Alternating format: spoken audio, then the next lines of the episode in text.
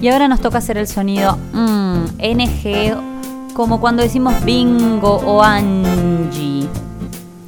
Y sería... mm,